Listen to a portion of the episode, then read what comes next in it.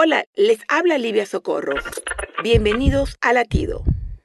Imagínate esta escena, Moisés y el pueblo de Israel parados frente al Mar Rojo y el ejército egipcio detrás persiguiéndoles con el fin de matarlos. Quiero hacerte una pregunta. ¿Qué es lo primero en lo que usted piensa cuando está en una situación donde te encuentras acorralado, donde retroceder no es una opción y avanzar pareciera que tampoco?